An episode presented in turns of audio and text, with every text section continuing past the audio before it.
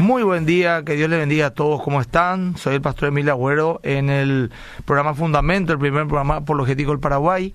Me toca estar después de mucho tiempo de vuelta en el programa. Este año un poco ya alegué al equipo que lo están haciendo súper bien. Eh, y hoy estamos en vivo. Y bueno, estamos agradecidos a Dios por esta oportunidad que nos da de poder estar hoy eh, con todos ustedes.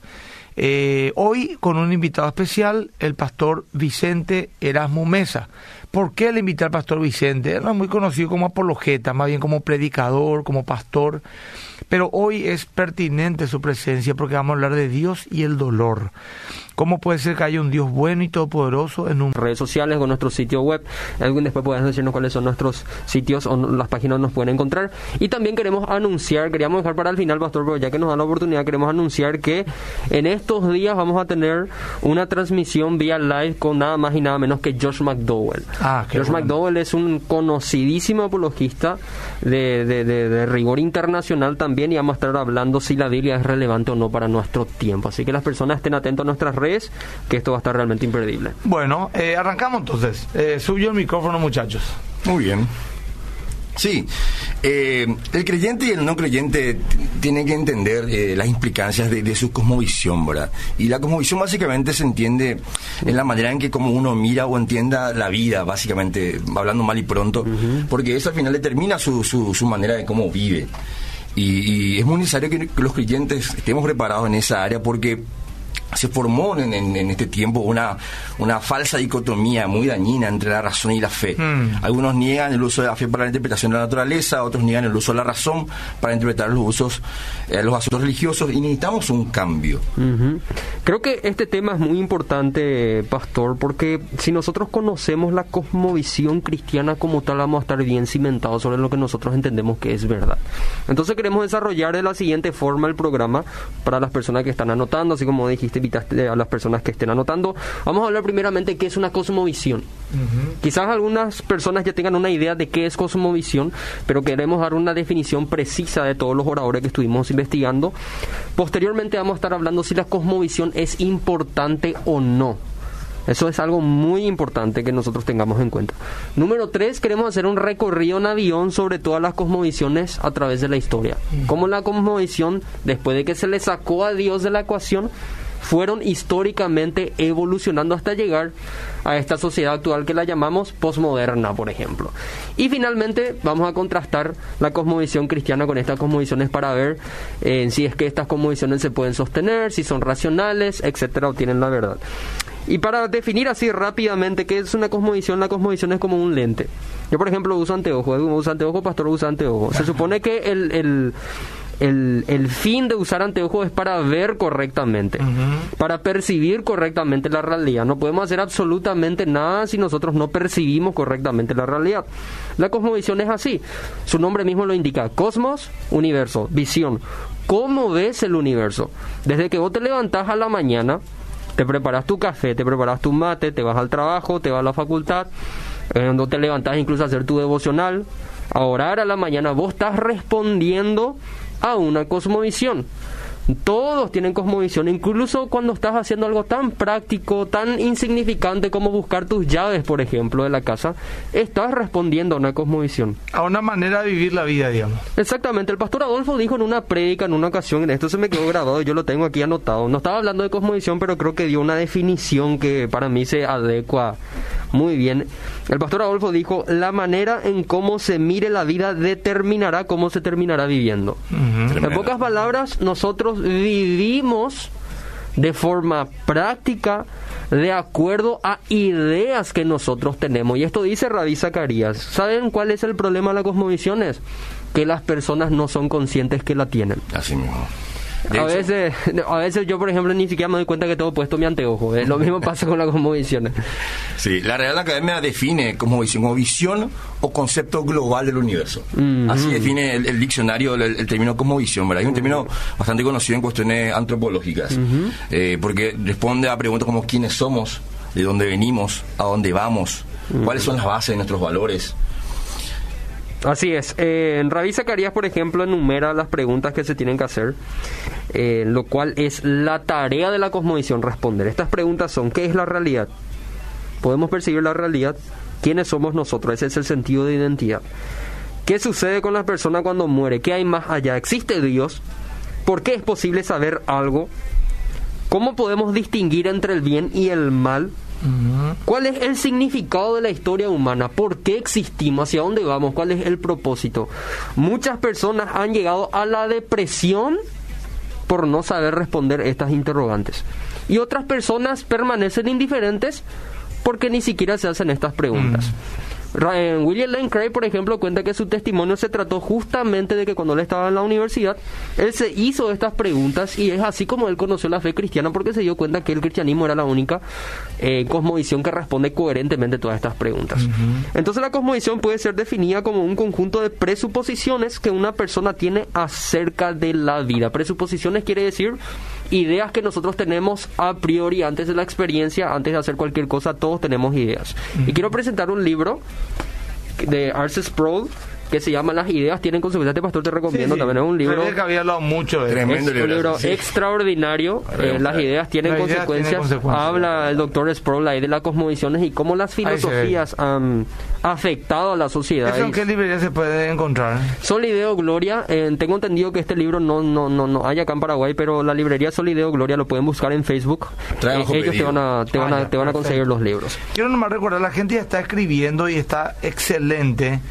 Eh, porque ya en 10 minutos empiezo a leer un mensaje. Ya le saludo acá a alguien que dice buen día para todos. En el Instagram también transmití. Estoy en el Instagram ahora mismo. Tengo entendido, sí, estoy en Instagram. Mm. Estamos en vivo con 51 personas que están mirando ahora mismo. Bueno, en 10 minutos estamos leyendo ya en el 0972-201-400 y también en mi Instagram los mensajes que envíen. Continuamos. Sí, los teístas cristianos no somos los, únicos en, poseer un sistema de creencias. Todo el mundo todo el mundo. Todos creen. Tienen un sistema de creencias y convicciones. y para esto no se necesita tener necesariamente un nivel intelectual, como si se tratase de un asunto académico o de nivel superior, sino que se refiere a algo innato del ser humano el, por, decir de una forma, todos tienen como visiones porque naturalmente todos buscamos responder a estas preguntas básicas de nuestra existencia. Y no necesariamente responder verbalmente. Claro. Quizá no te pones a responder verbalmente, pero cuando vivís lo estás respondiendo. Claro. Cuando una persona hace lo que hace, está respondiendo. Quizás vos no, ni siquiera tenías idea que existía la palabra cosmovisión, pero vos tenés una cosmovisión. Eso dice Rabbi Zacarías. Y creo que es importante, por justamente lo que dice el pastor Adolfo, y creo que acá podemos responder si es importante o no tener una cosmovisión. Es importante primero luego porque determina tu vida. Si vos no sabes quién sos, si vos no sabes de dónde venís, si vos no sabes hacia dónde vas, si vos ni siquiera sabes cómo distinguir entre el bien y el mal, ahora que está tan de moda la revolución social, la lucha social, etcétera, las personas quejándose en Facebook sobre injusticia, etcétera. Si vos no sabes por qué crees, por qué estableces esta diferencia entre bien y el mal, no tiene sentido, vivís en una incoherencia total. Esa es una importancia que la cosmovisión tiene, que la cosmovisión baña, por así decir, la historia humana. Número dos, es importante porque la cosmovisión forma sociedades. Forma sociedades. En el libro justamente el doctor Sproul, donde habla de que las ideas tienen consecuencias, el doctor Sproul dice que hay personas que viven en base a filosofías de pensadores que ellos ni siquiera conocieron. Estos filósofos, a través de la historia, han impactado tanto la cultura que han formado pensamientos en las sociedades y eso posteriormente se vuelve cultural.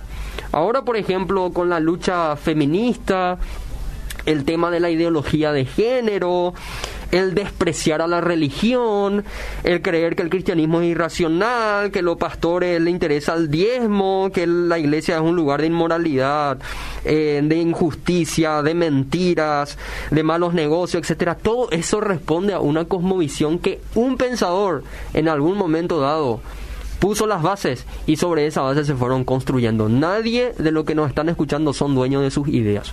Todos son, como dice Sproul, eh, producto de filosofías que se fueron forjando a través de la historia. Fíjense la importancia, fíjate la importancia, pastor, que tiene entonces la cosmovisión. Totalmente. Eh, que, que, con su filosofía puede impactar al punto de moldear sociedades. Eso es muy interesante porque llega a un nivel inconsciente, ¿verdad? Ya afecta a la cultura, afecta a la sociedad y como me dijo, afecta ya a grupos sociales y, forma la, la, historia y hoy nos afecta sin siquiera saber quiénes fueron los pensadores. Muchos de los, como recién hablaba, estos colectivos que defienden ciertas posturas y todo lo demás radicales en ciertas formas, cuando uno empieza a preguntar de dónde sacan sus, pensamientos o, quiénes son sus influyentes, no tiene ni idea. Pero sin embargo, todo lo que ellos están diciendo, lo que ellos están opinando, alguien ya lo No solamente no tiene ni idea, sino que tampoco la han contrastado de repente, ¿verdad? Por supuesto, no, uno lo han puesto a prueba. Sí, ¿quién, ¿quién, por ejemplo, por qué crees lo que crees? Le dijo una, una chica muy jovencita, ella muy fanatizada a favor del feminismo, como se entiende hoy. Mm. Y me dijo, no, me parece más que muy cierto, la mujer fue oprimida, que esto, aquello. Y dijo una cuanta verdades también, ¿verdad? Pero le dije, ¿pero dónde vos quitas eso? ¿Quién, ¿Quién te enseñó eso, verdad? Lo ve en las películas, escuchó algo por el colegio, leyó algo por ahí. Y le digo yo, está bien, perfecto. Porque me dije, ¿qué importa al final quién tuvo esa idea si es que eh, es una verdad. Y le dije yo, bueno, es una verdad, ahí me gustó. ¿Con qué contrastaste eso para decir que es una verdad? Que no, no escuchaste la otra postura, ¿verdad? Y no, no hace falta. Bueno, ahí ya me di cuenta que eh, era muy inmadura en sus mm. posturas, ¿verdad? Pero en fin, eh, como hay jóvenes que nos están escuchando, que escuchan cosas por la facultad, por ejemplo, ayer estaba mirando un video en un video en un chat de pastores, ¿verdad? Me, me, me chocó mucho, ¿verdad? el hijo de un pastor estaba diciendo, estaba diciendo que en su colegio, el profesor dijo, eh, eh, el primer día dijo, ¿a qué se dedican sus padres? Porque iba a hablar de no sé qué, algo de la materia te quería introducir. Y decían ingeniero, abogado, arquitecto, albañil. Y a él iba a tocar y tenía mucha timidez para decir lo que él iba a decir, ¿verdad? Y cuando le tocó dijo, mi papá es pastor. Y dice que le dijo en seco profesor, eso no es ni un trabajo, ¿verdad? eh, o sea, fíjate, un, era un profesor de, la universidad, ¿cómo se habrá sentido ese muchacho? ¿verdad? Y al final le dijo, tiene razón, pastor, eso no es un trabajo, eh, eh, son varios trabajos. El pastor tiene que ser consejero, tiene que ser psicólogo, tiene que ser albañil, tiene que ser carpintero, tiene que ser enfermero, tiene que ser administrador, tiene que ser líder, tiene que ser conferencista. Y me gustó lo que le dijo al final, ¿verdad? Pero fíjate cómo hubiera quedado ese chico si no tenía esa salida. El, el pastor no, no, no es un trabajo, ¿verdad? Entonces, ¿qué pasa? Ahí, por ejemplo, eh, vemos una visión de ese profesor y vemos cómo contrastó esa visión de ese joven con lo que le dijo su padre, ¿verdad?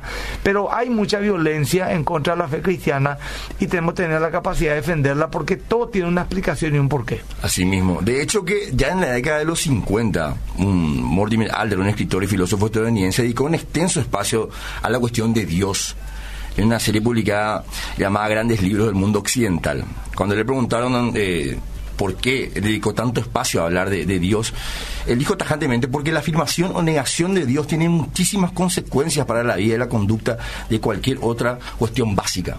O sea, mm. la idea de Dios moldea, la idea que uno tiene al respecto de Dios como, como persona, lo que yo creo acerca de Dios, si existe o no existe, si se interactúa o no con la creación, mm. va a afectar indefectiblemente cómo yo viva mi vida, cómo yo tome decisiones, cómo yo interactúe con otros. Muy bien. Así mismo es. Y, Pastor, esta, esta afirmación de Mortimer es, es muy importante porque cuando los periodistas le hicieron esta consulta a él, él, había escrito un libro de, de, filosofía, de cosmovisiones, de antropología, de sociología, y se supone que es un libro secular.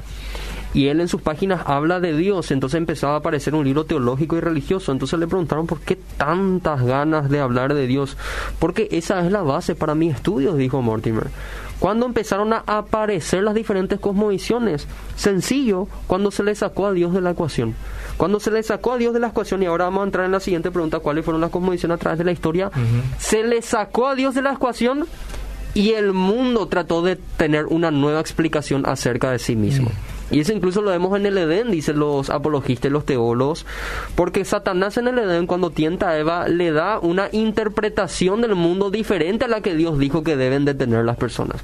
Muy bien, mira, la gente está empezando a enviar mensajes y ya voy a empezar a leer en dos minutos más. Ya este le dice, hola bendición a sí mismo, por sobre todas las cosas, lo más importante es doblar rodillas muy temprano, antes que tocar los celulares, veo muchos que a cualquier cosa dan importancia, menos al Dios Altísimo. Bueno, gracias por, por esta opinión que estás dando, también en mi Instagram, arroba Guy, perdón, dice, eh, te saludo verá Misiones, dice, Hugo, gracias, también nos saludan desde Barcelona, mm, eh, Silvia Melgarejo, eh, Josías, eh, Alicia, eh, dice muy bueno el programa, lo único más importante, lo único que nos da gusto, lo único nomás que no da gusto, no más, es que demasiado se nota que están leyendo todo el tiempo. Dice Alicia, bueno, gracias por la crítica, no están viendo así, leen algunos párrafos, pero Si mira acá te das cuenta que están también fluyendo.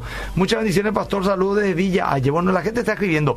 En dos minutos empiezo a leer oficialmente. Eh, eh, Pastor, yo quiero ahora iniciar hablando sobre el desarrollo histórico que ha tenido en las diferentes cosmovisiones, empezando por el teísmo clásico. ¿Qué es el teísmo clásico? El teísmo clásico es la creencia, primero quiero explicar el sufijo ismo. Ismo da la idea de idea.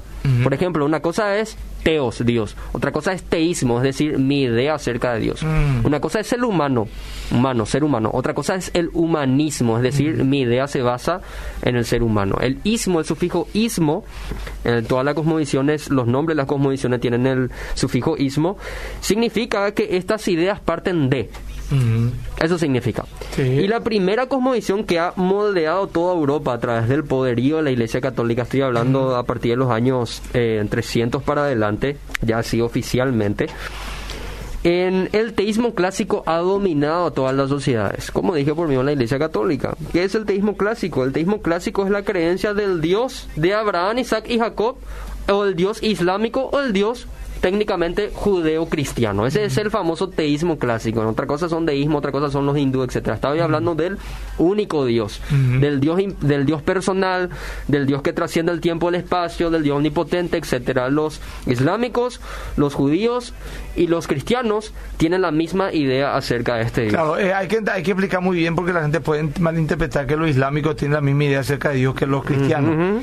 Tienen la misma idea en ese sentido, que es un solo Dios, que trasciende el tiempo, que tiene contacto con su, con, con La su creación. creación, etcétera. No Dios en personal. cuanto a la doctrina, ¿verdad? Porque sabemos que el Islam eh, no, no cree en doctrina fundamental de la fe cristiana.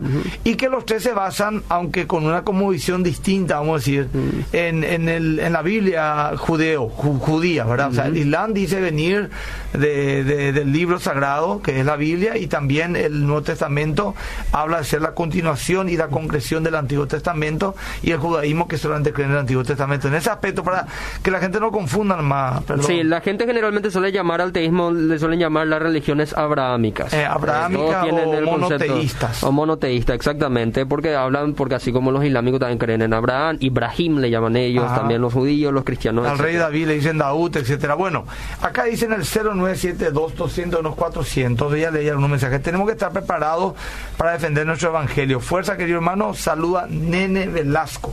Bueno, otro mensaje más que estamos recibiendo es muchos saludos. Voy a nombrar por lo menos la persona Adriana, Rosana, de San Ignacio Misiones, Hugo también. eh, Cristian, eh, saluda a Josías. Si hay algún comentario más, solamente nombro a toda la gente que está conectada ahora mismo con nosotros. Eh, no estoy pudiéndole mi Facebook, pero sí voy a leer el 0972-101-400 y en mi Instagram, arroba Borejay. También Teisa, Chelo Duarte, mandan saludos, están conectados. Eh, bueno, eh, estoy seguro que Mari, Marisa, estoy seguro que ahora cuando empiece a hablar van a llover los mensajes porque la gente empieza a escribir cuando se leen los mensajes. Por eso voy advirtiendo que ya voy leyendo en tantos minutos para escribir, así no, no perdemos tiempo leyendo tantos mensajes, habiendo tanta información que tenemos. De todos modos, muy buena conexión de la gente. Acá están escribiendo varios al mismo tiempo y capaz que paremos en cinco minutos más en diez para volver a leerlo. Sí, en, como dije, la, el- la, la cosmovisión que ha dominado, que ha sido la base de todas las sociedades, es el teísmo clásico. El teísmo clásico sostiene, eh, como consecuencia, que el hombre es creado por Dios, por lo tanto, haya su valor en él. Dios, por lo tanto, es un juez también moral. Nosotros distinguimos el bien y el mal porque entendemos que existe un dador de la ley moral. Ese es el teísmo clásico, esa es la cosmovisión teísta. Pero ¿qué pasó cuando Martín Lutero, eh, como muchos dicen, divide la iglesia, libera el pensamiento, etcétera? Se empezó a dar lugar a las ciencias. La ciencia, la revolución científica empezó a tomar paso de a poco y con Martín Lutero eso llega a su punto clímax. Ahí es donde eh, al fin la Iglesia Católica se empieza a apagar, eh, las sociedades empiezan a salir del la llam- el llamado oscurantismo, el hombre empieza a hacer más caso a la ciencia, ahora sí pueden leer, no solamente leer algo, sino leer acerca de filosofías, leer acerca de ciencia, etcétera. Entonces empezó a dar lugar de a poco a lo que se conoce como el deísmo.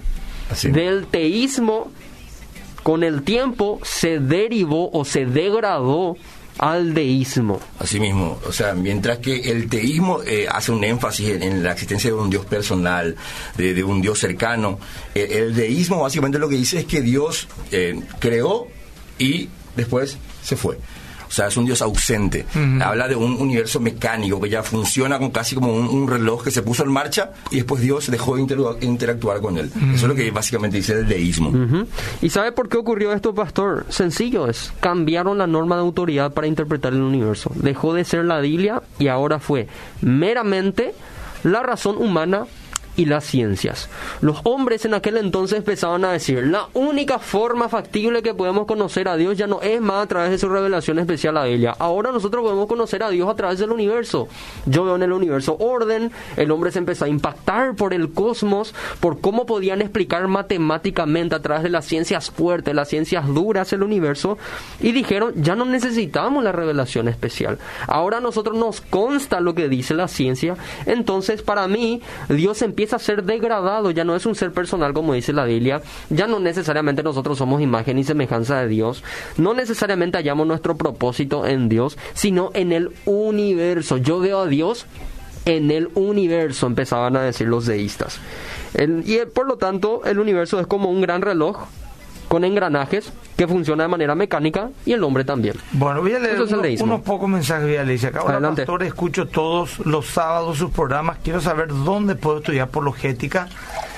Eh, quiero ser apologista, dice. Eh, le invitamos a seguir las redes sociales de Gracia y Verdad. Estamos en Twitter, Facebook e Instagram como Gracia y Verdad PI. También tiene nuestro sitio web que es gibpi.com. Pueden encontrar un montón de materiales ahí para nutrirse, para por lo menos empezar a introducirse en lo que es la apologética. Gracias y verdad. Gracias y verdad, Ministerio Gracias y verdad. Y ahí puedes hacer tus preguntas y yo sé que en el CENTA, por ejemplo, ofrecen cursos también, o por lo menos lo están preparando. Dice acá, qué importancia, importante es la forma en que cada persona ve la vida. Es decir, que para que una persona que no tiene como visión cristiana, el bien y el mal son cualquier cosa, y eso es peligroso, es cierto. Imagínate. Son amorales, ¿verdad? Imagínate. Eh, no tienen moral o inmoral en todo caso. Bendiciones que tal porque en las iglesias nos enseñan sobre la visión Hay mucha carencia en esta en esto, gracias. Bueno, yo he predicado sobre la cosmovisión en algunas ocasiones, pero es cierto también, tal vez deberíamos de hacer un curso de cosmovisión, de tres meses más profundamente. Sería interesante, hago el desafío ya acá a los muchachos, ¿verdad? ¿Qué clase de Dios es lo que hoy en día las personas creen? Pues la mencionan como si fuese caramelo en sus bocas. Bueno, es cierto, ¿no? muy buena pregunta, muy buena pregunta. creen nomás. Mm. Eh, ¿En qué Dios cree? ¿Y cómo que en qué Dios? ¿En el Dios bíblico? ¿En el Dios esto? Porque hay tantos tipos de Dios Cuando llegamos al posmodernismo, eso se va a responder. Buenísimo. Eh, buen día, ¿me pueden recomendar un libro de un ateo famoso que se convirtió? Quiero regalarle a un periodista Enrique Vargas Peña. Bueno, eh, Dios existe de Anthony Flow, ¿verdad? Lee L-E-W. Dios existe, ¿verdad? Lee también fue ateo y se, convirtió en Strobel también. Bueno, ahí te, te, te, respondimos. Anthony Flow, por ejemplo, es deísta y, Lee es deísta. Ahora, ahora está él, eh, eh, buen día, Dios le bendiga. Eh, en Instagram, arroba Milagros me puede seguir ahí. saludo, Pastor, bendiciones nuevamente desde España. Nos saludan. muchos buenos días. Eh, pero no hay comentarios. San Ignacio Misiones presente a través de Rosana Rolandi. Bueno, continuamos. Entonces son 8 y 27. Hay muchísimo tiempo pero para administrar el tiempo nomás. Algo importante que hay que, hay que rescatar también es el tema de la moral y la ética. Porque, si, como bien decía Jorge, en cuanto al teísmo, se saca la moral de Dios. Dios es el máximo exponente de la moral y la ética. La bondad, todo lo bueno, parte de Dios. Y en el, en el deísmo encontramos, sin embargo, eh, que como hablamos de un Dios impersonal, ellos hablan de que el universo es como es porque Dios lo hizo así. Entonces, lo que es, es. Sí, o todo lo que es es bueno. ¿Por qué? Porque si el universo es mecánico y es como tiene que ser, entonces no podemos hacer juicios morales sobre las cosas. Es como es y punto. Como decía Carl Sagan, el universo es todo lo que existe, ha existido y existirá. Y con la frase de Carl Sagan, el deísmo, eh, creo que esto va a resumir muy bien la siguiente cosmovisión de la cual se degradó al deísmo, el deísmo con el tiempo empezó a dar paso al naturalismo. Acá Dios ya no es más que se le sacó su personalidad nomás, como lo hizo el deísmo del teísmo. Ahora Dios es degradado a tal punto que incluso deja de existir. en, en pocas palabras, en el deísmo dijeron, el cosmos explica a Dios. En el naturalismo ahora dicen, el cosmos se explica a sí mismo. ¿Por qué? Porque Dios fue degradado. Un Dios impersonal con el tiempo deja de tener sentido y un universo mecánico con el tiempo te encierra en lo que es.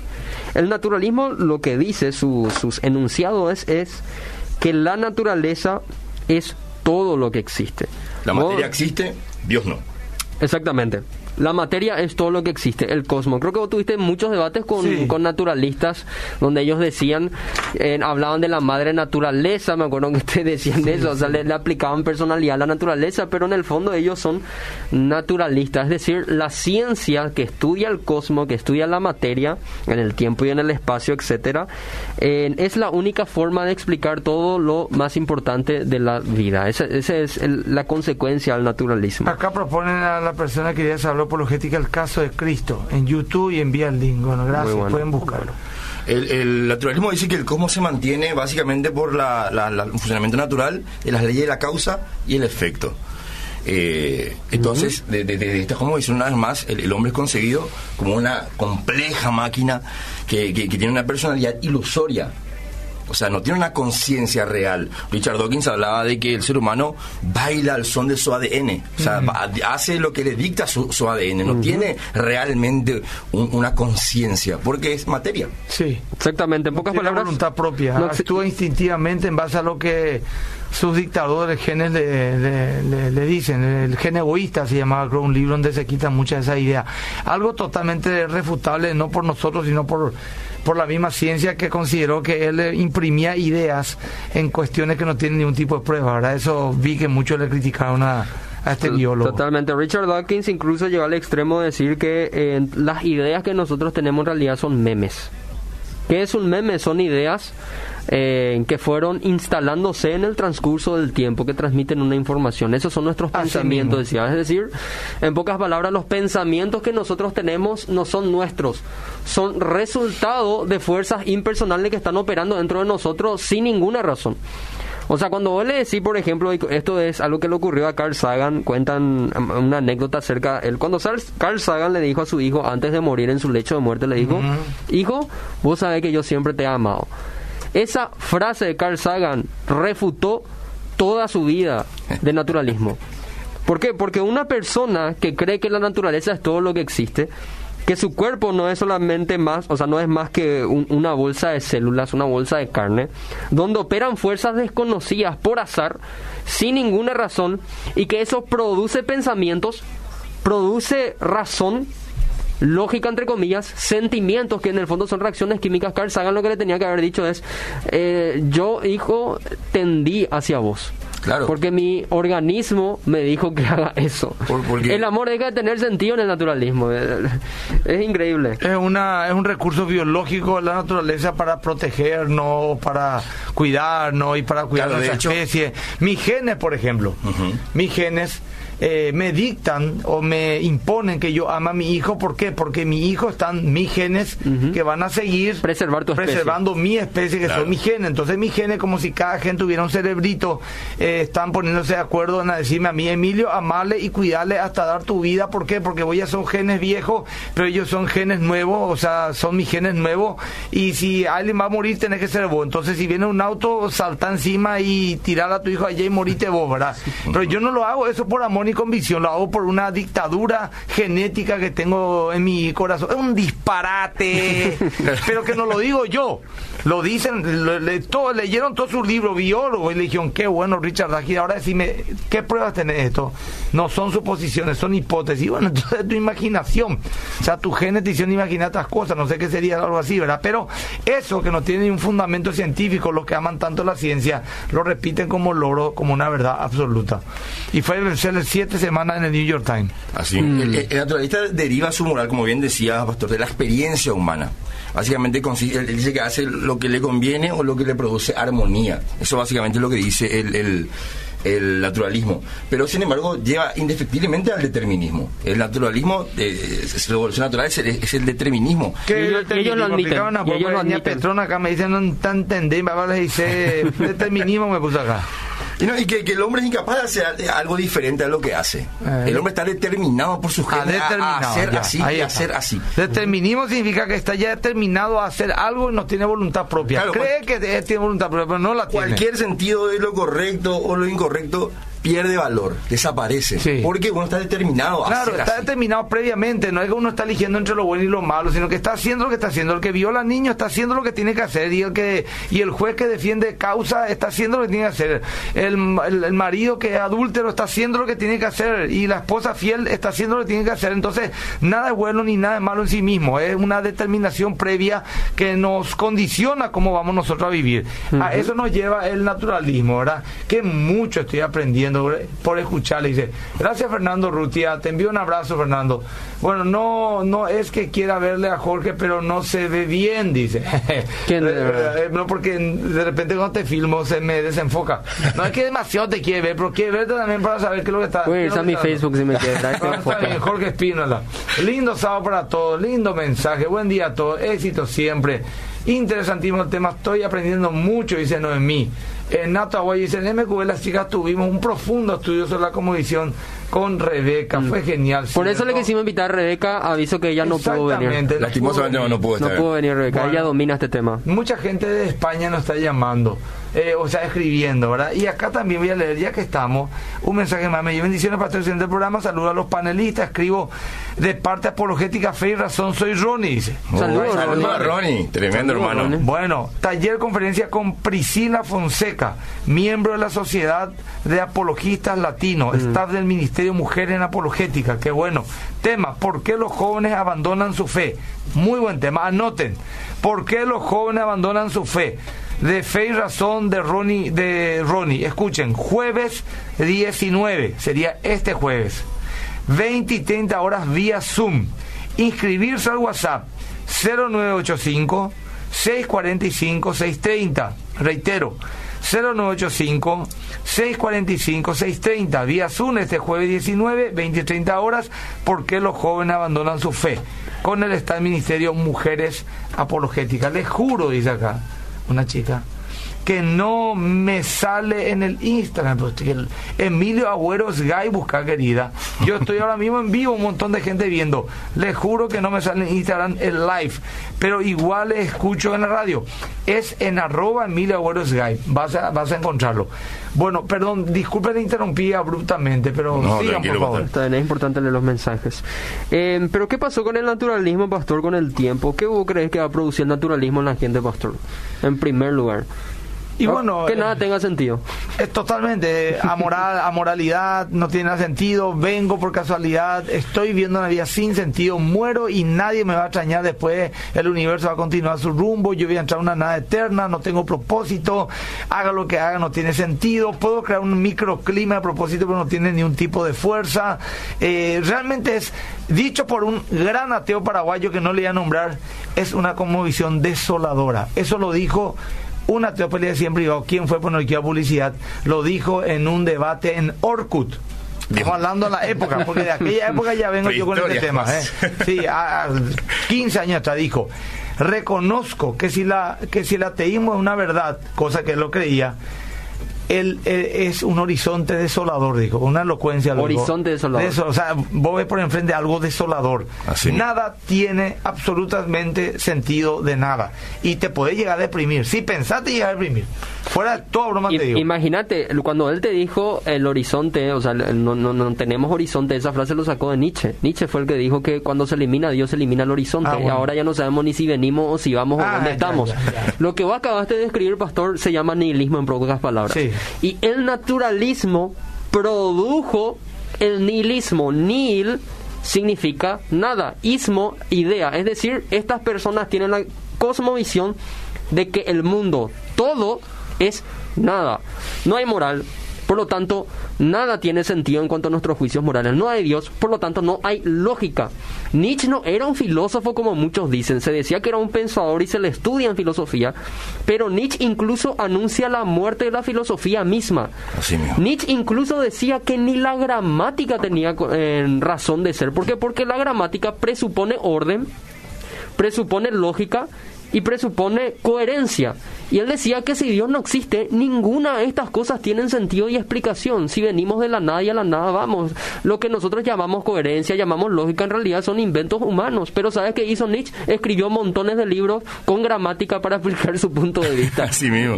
Qué interesante. Claro, el, el, nihilismo es la, evolución prácticamente eh, natural que sigue después de, lo que es el naturalismo. Ahora, esta es como visión de nihilista. Dice, niega todo, niega todo, niega el conocimiento, la ética, la belleza, la realidad. Justamente Nietzsche dijo, no se puede afirmar que existe un Dios y al mismo tiempo, perdón, no se puede afirmar que Dios no existe y al mismo tiempo afirmar que existe moral, lógica o razón. O sea, si yo soy ateo, no me atrevo a decir existe la moral, existe la lógica y existe la razón. Eso lo dijo Nietzsche, un papa, un dios. Claro, dicen porque nada tiene nada tiene sentido. Es que, pastor, esta crítica de Nietzsche, la filosofía de Nietzsche no era casi una crítica para la religión cristiana de su tiempo. Él estaba criticando a los ateos de su tiempo. Nietzsche fue un gran crítico del ateísmo porque le decía, ustedes que no creen en Dios, siguen viviendo como si fuese que existía. ¿Sabes quién habla mucho de Nietzsche? La otra estoy escuchando dos mensajes muy profundos. es también para leer, de, eh, escuchar de una. Yo por lo mm. menos que, que, soy medio limitado, dos veces tengo que escuchar la misma prédica para entender inclusive lo tipeo, que es Rabí Zacarías habla mucho de, mm. Nietzsche y de su visión. La, en, en eh, ¿Cómo se llama este...? Eh, Evox. En Evox yo le escucho a Rabí Zacarías. Ahora, para que la gente sepa, buscar a Rabí Zacarías en Evox y vas a encontrar el ateísmo. Es muy interesante la comisión. Ahora, uno me saca más nomás por la gente está creyendo a full. Los días que estamos viviendo son muy parecidos a los mil años de oscurantismo. El Señor Dios está prácticamente siendo olvidado o reemplazado con filosofía hueca. Solamente que la diferencia está en que antes el oscurantismo fue opacado por la religiosidad y ahora es opacado por la supuestamente es llamada ciencia, ¿verdad? Eh, y no me refiero a ciencia a la química, a la física, sino a la falsamente llamada ciencia, a la filosofía, a la filosofía que argumenta que Dios no existe. Mm. Alfonso le saluda al departamento Cordillera. Ahora están lloviendo los mensajes. Eh, hola, bendiciones, pastor. Te admiro como persona, más la inteligencia que Dios te dio. Bueno, disculpen, leí sin darme cuenta, no, no quisiera leer un mensaje así hacia mí porque es una falsa percepción. Fuerza, ánimo, seguir siempre así. Gracias, querida. Desde Itapúa nos escribe. Excelente programa, como siempre. Dios le siga utilizando siempre eh, que necesariamente un cristiano en este tiempo debe conocer, ¿cierto? Estamos hablando de cosas que necesariamente debe conocer. Francis Collins, describe otro, el padre del genoma humano, confesó que el descubrimiento del genoma le permitió vislumbrar a Dios. De hecho, es creador de una fundación que se ha comprometido a promover una armonía entre la teología y la ciencia. Estamos hablando de Francis Collins, uno de los mayores biólogos vivos padre de la, de la, del genoma humano, el que descubrió todo este tema de, del mapa del, del ADN, y es cristiano, norteamericano, es cristiano es. Bueno, eh, desde Itapúa saluda a otro. Bendiciones, pastor. Con mi hija nos hicimos, nos hicimos una pregunta. ¿Por qué creemos en Dios?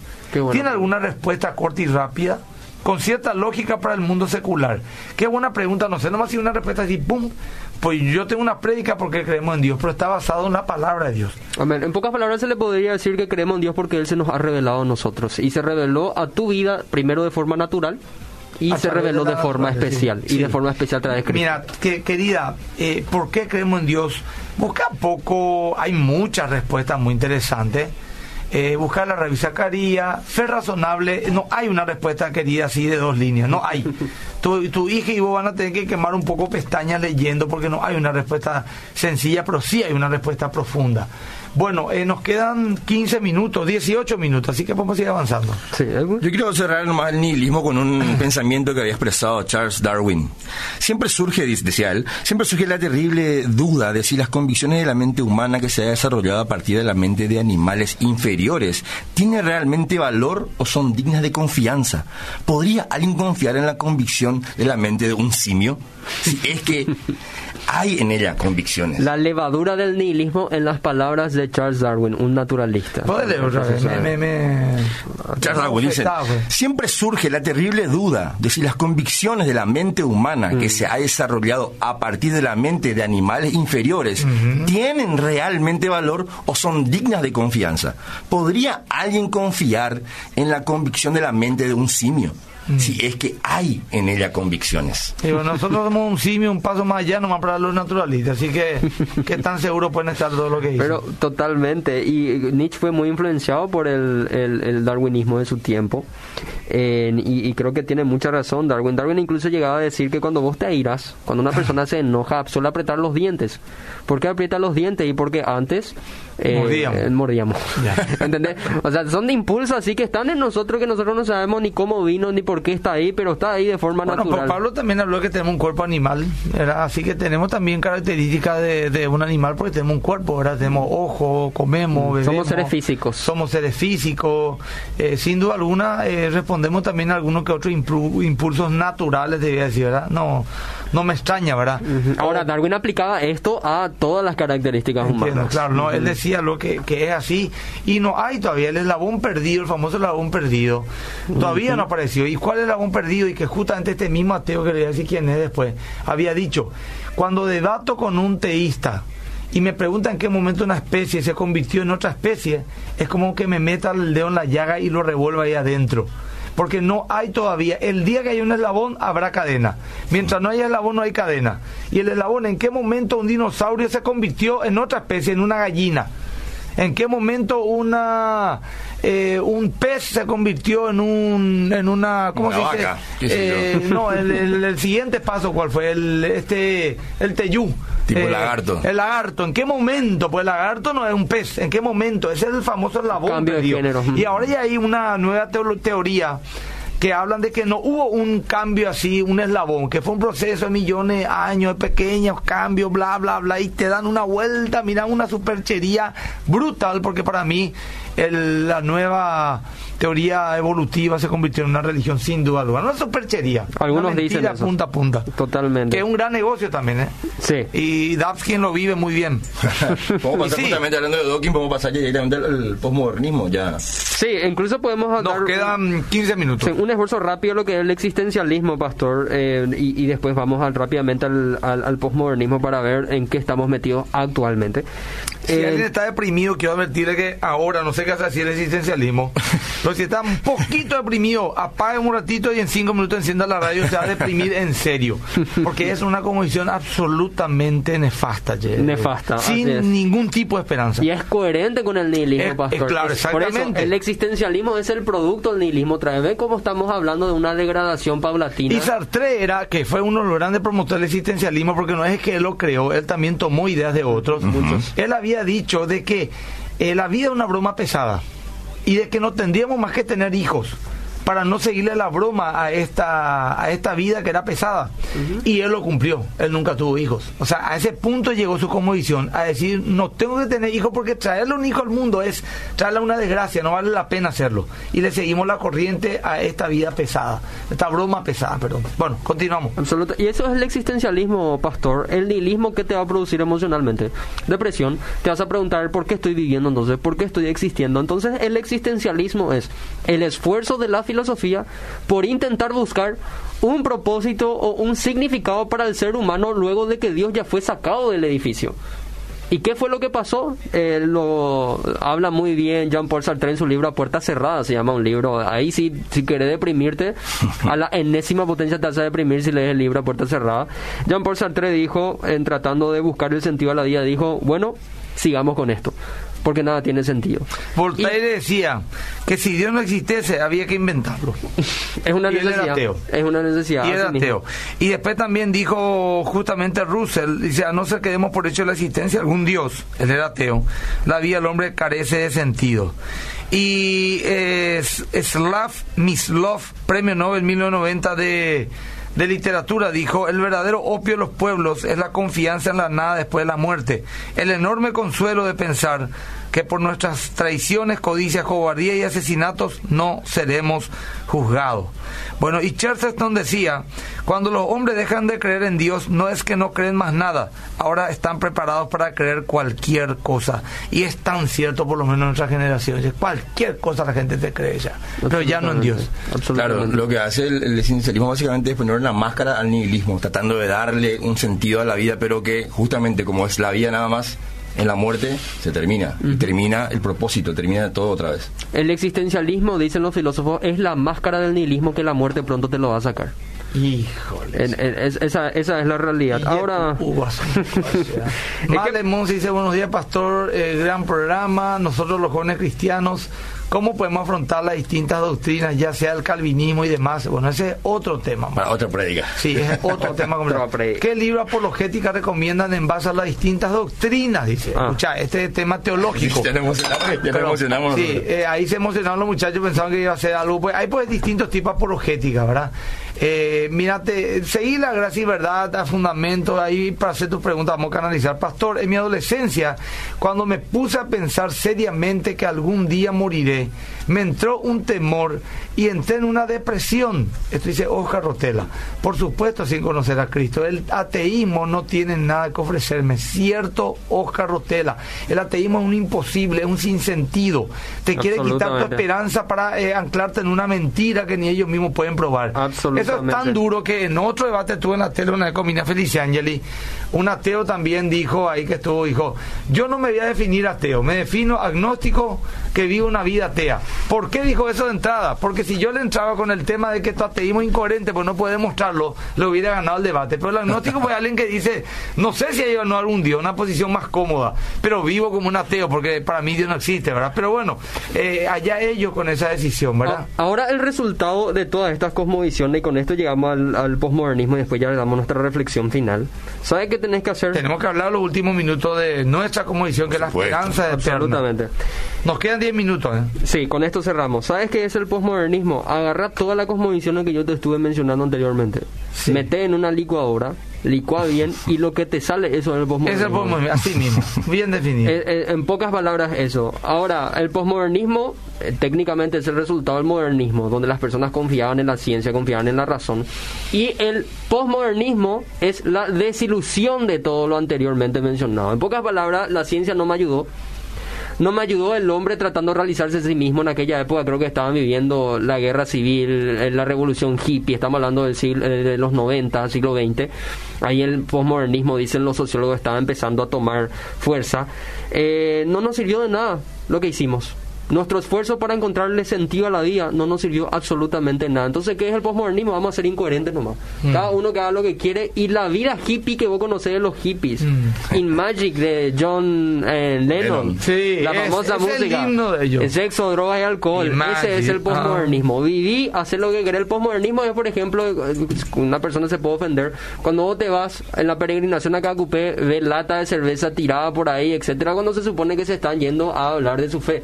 Las personas se suelen quedar en moteles por ahí cerca, etcétera, etcétera. Eso es posmodernismo. Vos no te va a adorar a Dios. Pregunta a las personas, y no, yo me voy nomás. Eso es posmodernismo.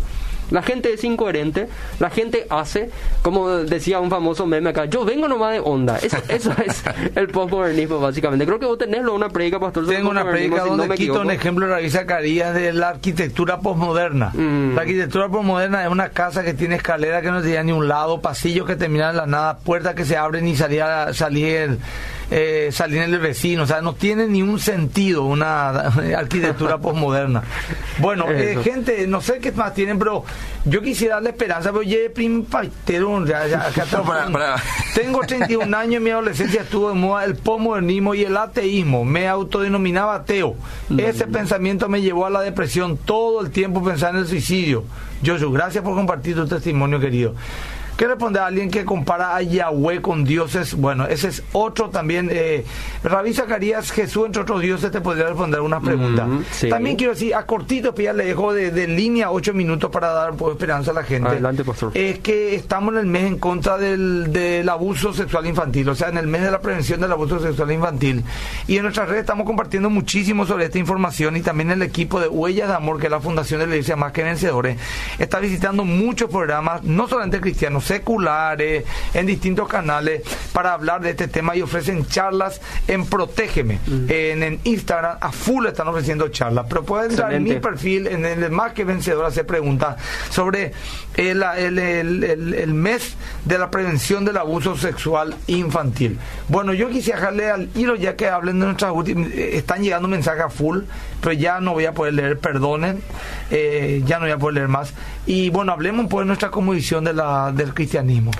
La cosmovisión cristiana, como, como cosmovisión justamente, puede verse como superior a las demás cosmovisiones, porque gana en donde las demás cosmovisiones han fracasado. A ver. Cuando Dios fue sacado de la ecuación, desde la reforma protestante, creo que ese fue uno de los contras. La reforma protestante tuvo muchos pros, pero también tuvo muchos contras, dicen los sociólogos. Cuando Dios fue sacado de la ecuación en ese sentido, el universo trató de explicarse a sí mismo, sin tomar a Dios en cuenta. Y nosotros vemos los resultados hasta hoy día. Hoy, con Dios fuera de la ecuación, el hombre ni siquiera es capaz de distinguir la realidad. Mm. Y William Lane Craig dice que eso es una imposibilidad práctica.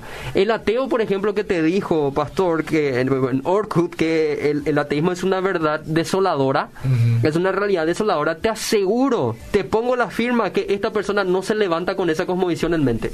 Esa persona vive como si fuese que la vida tiene sentido. Sí, totalmente. Si es la persona que yo pienso que es una persona que tiene participa en luchas sociales, está en contra de la discriminación, muchas otras cosas, ¿por qué lo hace a fin de cuentas? porque presta de capital ajeno, dicen los, los, los, apologistas, le están robando a Dios. Como decían los reformadores, ellos tienen el chip de Dios adentro y es imposible que vivan sin tenerlo en cuenta al menos inconscientemente. El hombre ha vivido en estas cosmovisiones sentado en el regazo de Dios, escupiéndolo en la cara y tomando de él para argumentar contra él. Pero la fe cristiana, ¿qué es lo que sostiene? Que nosotros somos creados a imagen y semejanza de Dios. Que nosotros tenemos, por tanto, ese valor intrínseco. Que el hombre, con todo el mal en el que se rodea, también tiene esperanza a través de la persona de Jesucristo. Si Dios no existe, la vida es un matadero. Y esto, esto es impresionante. En esta pandemia vimos tanta gente muerta, muriéndose, familias que perdieron seres queridos. Si Dios no existe, eh, tenés que, no sé, desear que vos seas el siguiente en morir. Porque vas a seguir camino al matadero. Y el cristianismo es todo lo contrario. Como dice el apóstol Pablo en Filipenses, solamente en Cristo se forma un todo coherente. La cosmovisión cristiana es la única cosmovisión que finalmente le dota al ser humano de, un, de dignidad, de, un valor inherente, porque está creado a imagen y semejanza de Dios. o sea, No, no, no, no, somos simplemente parte de una gran máquina o, de un, río espiritual místico, sino que somos criaturas de Dios. Tenemos individualidad. Así mismo, somos, tenemos pensamientos libres, tenemos uso de razón, podemos razonar, podemos confiar inclusive en que nuestro razonamiento um, parte de algo superior a nosotros, que es Dios. Totalmente, porque nosotros creemos en el Logos, Jesús, y Él es la base de la lógica. Como decía Nietzsche, si Dios no existe, tampoco existe la lógica. Pero nosotros los cristianos tenemos el derecho epistemológico, dicen los filósofos, no te preocupes por qué significa esa palabra. Eso significa que solamente vos tenés derecho a utilizar la lógica porque crees en Dios. Cuando un ateo trata de usar la lógica para argumentar contra tu Dios, decirle en qué se basa, en qué se basa la lógica, la razón y la coherencia que está sosteniendo. Porque si venimos de la nada, eso es un invento suyo nada más. El cristianismo es el único enfoque que no se destruye a sí mismo. Totalmente. A ver, qué interesante. Se sostiene por eh, por, por, justamente porque explican todas las cosas a través de la existencia de Dios. Si Dios existe, la coherencia existe, la moralidad objetiva existe, el significado de la vida del hombre es factible, es una realidad, el hombre tiene esperanza, el hombre puede vivir consecuentemente, eh, el hombre responde a la revelación de Dios a través de la iglesia, por ejemplo, que obra en, a favor del reino y muchísimas otras cosas que las otras cosmovisiones no tienen. Los sociólogos suelen dar esta ilustración, cristianos suelen dar la siguiente ilustración. Las cosmovisiones no cristianas han serruchado el tronco en el cual estaban sentados. Ellos estaban sentados sobre un tronco y ellos estaban serruchando ese tronco con persistencia con tal de eliminar a Dios sin darse cuenta que ellos también cayeron cuando cae el tronco. Como decía Nietzsche, Dios ha muerto, nosotros hemos muerto con él. William Lane Craig también decía, cuando Dios muere, muere todas las cosas. Eso es lo que pasa cuando le sacamos a Dios de la ecuación. Eh, tenemos, Así de superior es la cosmovisión cristiana. Tenemos dos minutos más. Eh, si terminaron, chicos, quieren dar una última información de dónde encontrarle, etcétera, y yo en un minuto voy a decir algo. Sí, eh, me encantaría que nos sigan si quieren seguir conociendo más acerca de, contenidos apologéticos, teológicos y reflexiones también sobre temas de actualidad. Pueden seguirnos en las redes sociales Gracia y Verdad. Estamos como Gracia y Verdad PI en Facebook, en Instagram y en Twitter. También pueden ver visitar nuestro sitio web gibpi.com. Otra cosa pastor, y con esto termino yo. Eh, tenemos el sueño del próximo año abrir una especie de seminario para enseñarle Sería bueno. Ayuda de Dios. apologética a las personas que quieran eh, formarse en esta. Bueno, Nada vamos más que el Señor les bendiga. anunciando un fundamento. Vuelvo a insistir con la invitación de Ronnie de Fe y Razón. Este jueves, 20 y 30 horas, vía Zoom, este jueves 19, podemos, van a hablar del tema por qué los jóvenes abandonan su fe del Estado del Ministerio de Mujeres Apologética. Inscribirse al WhatsApp 085-645-630. 085-645-630. Mañana es la prédica de la Iglesia Más que Vencedores en vivo. Estaremos por eh, en, en vivo estaremos en nuestras redes sociales, en Facebook, Mm. y el pastor Adolfo Abuelo estará predicando eh, desde el canal 13 con su prédica eh, que dio el domingo pasado. Bueno, gente, eh, yo quiero ahora decirles a ustedes, ¿verdad? Que la conmoción. Mañana mi prédica se llama, así es largo el título, pero voy a darlo. Cuando no tienes más nada que solo fe, y aún esta te está faltando. Así va a ser el mensaje de mañana. En tiempos difíciles quiero alentarle a la gente a, tener, a mantener firme su fe. Amén. Termino en 20 segundos. La convicción cristiana es que Dios creó al hombre perfecto. Este pecó. El pecado pasó de uno a otro hasta tomar a toda la raza humana. Mm. Estamos separados de Dios. Cristo nos buscó para reconciliarnos con Dios y Él vino a morir en una cruz. Y todo aquel que en Él creyere será salvo. Y todo aquel que abrazase la fe en Él será justificado delante de Dios. Hoy es tu oportunidad de hacerlo, no mañana. Donde vos decías al Señor Jesús, perdona mis pecados, reconozco que he sido rebelde a Dios y te acepto como mi Señor y Salvador. Señor y Salvador. De una manera sencilla pero muy espiritual te transmito la conmovisión cristiana y la fe en Él. Que Dios te bendiga y nos vemos el próximo sábado a las 8 de la mañana por Fundamentos.